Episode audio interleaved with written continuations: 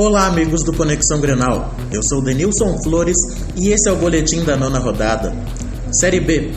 No primeiro jogo de uma sequência de quatro partidas que fará no estado, o Inter apenas empatou em 0 a 0 com o Paraná no Beira-Rio.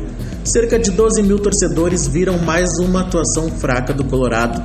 No sábado, às 16 horas e 30 minutos, o Inter enfrenta o Brasil de Pelotas no estádio Bento Freitas.